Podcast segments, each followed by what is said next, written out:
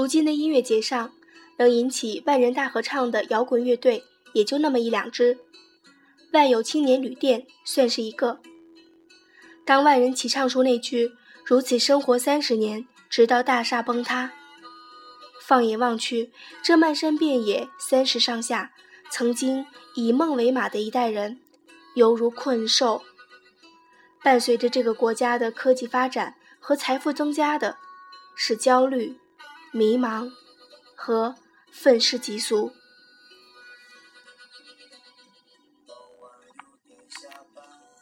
花式电台，我是冰花。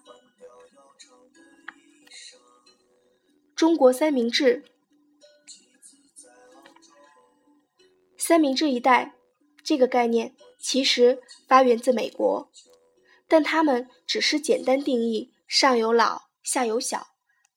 这样的一代，岁数从三十到四十不等。然而，在中国，我们想到的是最合适的人群，与中国改革开放基本同龄的一代，一九七五到一九八五年之间出生的一批人，已经或者即将进入三十后的中国人，最符合三明治所代表着的夹层状态。一九七八年。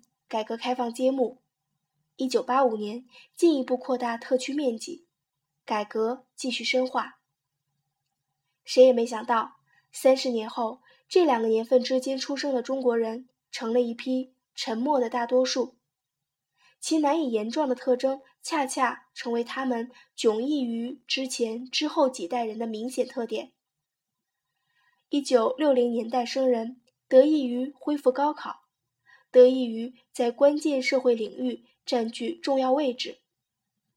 一九七零年代直至一九七五年之前出生的人，得益于九十年代开始掀起的中国市场化进程，得益于互联网革命，他们从全新的社会语境中掌握了媒介话语权，分得了属于自己的一块蛋糕。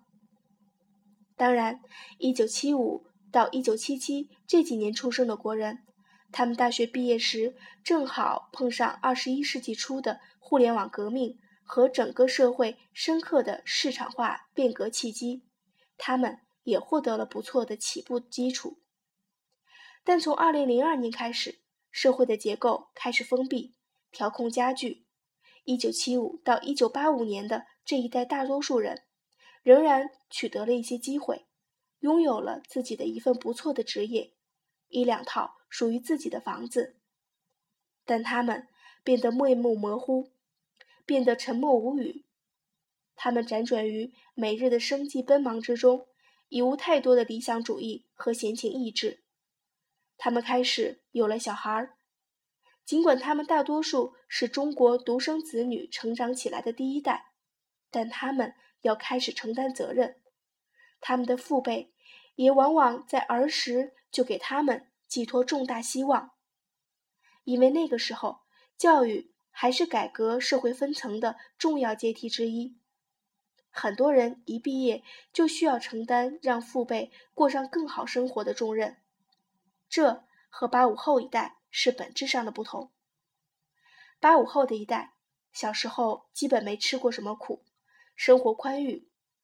但在他们毕业的时候，却碰上了社会结构严重固化、房价暴涨等现实的巨大挑战。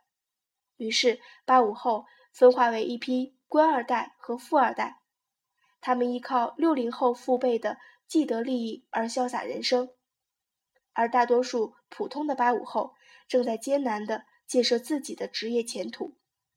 但这个时候，他们的父辈基本已经不对他们要求太多。能不倒贴就不错了，所以也出现了一批责任感涣散、无根无力感强烈的八五后。三十岁上下的中国人试图保有自己的梦想，但总有现实的各种羁绊。他们需要面对日益衰老的父母，也对下一代的育儿焦虑万分。他们一边还着房贷供养着家庭，一边梦想着。间隔年休整旅行或者出国留学，他们不知是要维持朝九晚五的日子，还是要一咬牙下海创业。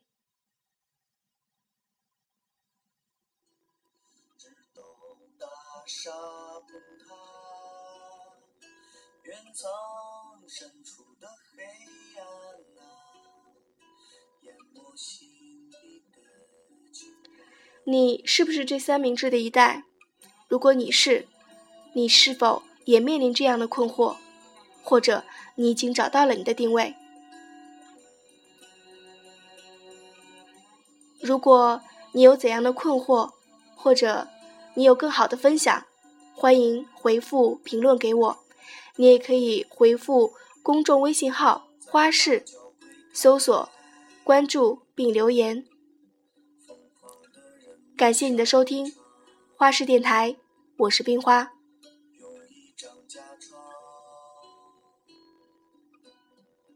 买一把家枪，包围他的生活，